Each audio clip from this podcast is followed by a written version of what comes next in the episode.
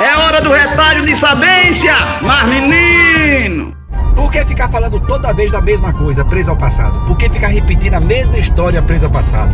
Já faz um ano, dois anos, três anos, fica repetindo a mesma história presa ao passado. Não consegue experimentar o presente, não consegue sentir o presente e nem consegue olhar o futuro com alegria, porque ficou preso ao passado.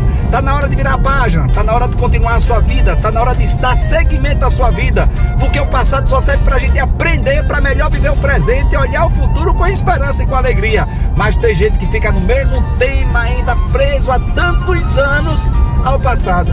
Aí não consegue aproveitar o presente, porque nunca vai estar no presente, nunca vai estar realmente presente.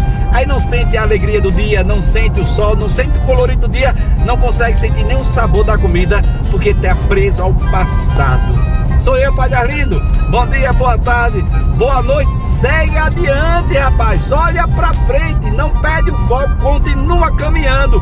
Com a graça de Deus, a gente consegue se curar do passado e olhar a, o futuro com muito mais esperança, olhar o futuro com muito mais alegria. Olha pra frente! Oxe, oxe, oxe, mas menino, sou eu, Padre Arlindo.